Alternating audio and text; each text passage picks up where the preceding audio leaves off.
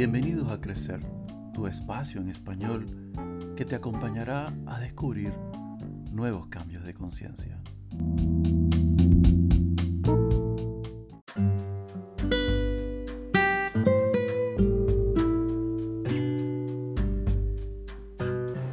En mi recorrido por esta vida y por este mundo material, he estado, desde que tengo conciencia de ello, buscando la espiritualidad.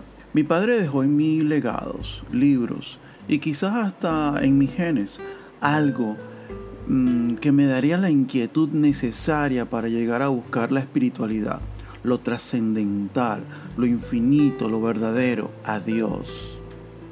Entiendo hasta este momento que para el ser humano la creencia de Dios, es decir, su existencia, y la creencia en Dios, es decir, sus promesas, están en la mayoría en pañales. Es decir, nuestra mente finita, limitada, aún no puede captar la inmensidad de su energía y su luz, pues solo podemos ser capaces de percibir lo que nuestras mentes pueden imaginar gracias a lo que ha podido conocer. El hombre puede imaginar a un astronauta caminando en Plutón, pues sabe lo que es caminar en la Luna. Eso es como un ejemplo. En el mismo sentido, la experiencia de vivir y experimentar a Dios en toda su plenitud dependerá de cada quien, a tal punto que cada quien tendrá su propia y particular forma de ver a Dios. Desde nuestra psicología, Dios es una idea. Para algunos es grande, para otros es misericordioso, para otros es amor. Y así en cada quien hay una idea de lo que representa a Dios en su mente.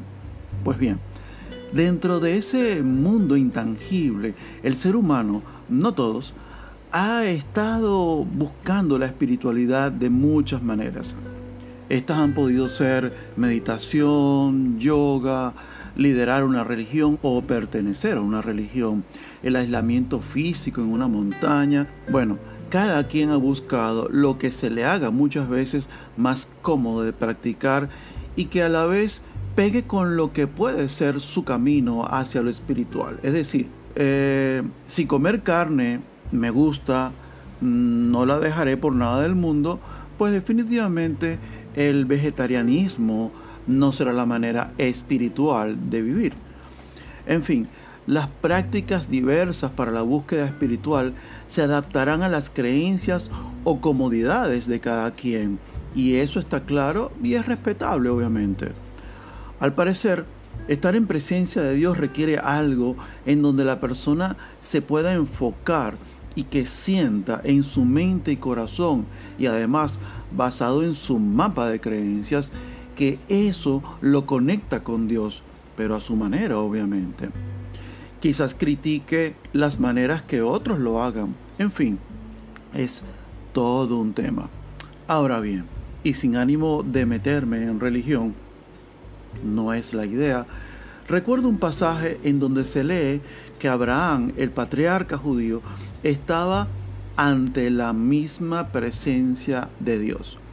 Había llegado a un nivel tal que Dios, el Creador, hablaba con él así como de tú a tú y hasta le compartía lo que haría con la humanidad. Le develaba los misterios del universo. Una vez, en el encinar de Manré, estando Abraham espiritual y físicamente en esa presencia y en, y en esa luz, notó a lo lejos que se acercaban tres beduinos, forasteros, transeúntes, en pleno día y bajo un calor extremo. Se levanta corriendo hacia ellos, les ruega que les permita atenderlos, le pide a su esposa Sara que les prepare unas tortas de harina y a ellos les da agua para lavar sus pies y manos y refrescarse. Ordena matar un ternero y prepararle un banquete a estos tres extraños. Dice el Midrash, la tradición oral del judaísmo, que les preparó un plato árabe exquisito. ¿Te has imaginado toda esta escena? Ahora bien, la pregunta frecuente para algunos es, ¿y cómo el primer patriarca habiendo querido ser espiritual, deseando conocer a Dios, finalmente está ante su luz y su presencia y hasta se hablan ellos dos como si se tratara de grandes amigos, pudo haber dejado su elevado nivel espiritual ya alcanzado para correr a hacer todo esto. Años atrás, cuando tuve la oportunidad de guiar a otros en estos caminos, escuchaba preguntas como, ¿cuál es la misión de mi vida? ¿Cómo puedo conocer los secretos de la existencia? ¿Para qué vino mi alma al mundo? Y preguntas así por el estilo. Quizás uno de los sacrificios más grandes que podemos hacer en la búsqueda de la verdad espiritual es amar a tu prójimo. Ayuda a otros. Da de tu pan. Prepara una sopa para el hambriento. Alivia su carga. Algunos aún creen que encontrarán el camino espiritual por medio de lo místico y desconectarse de la realidad. Abraham dejó una enseñanza muy clara alimentando y cuidando al otro, podemos estar ante la misma presencia divina.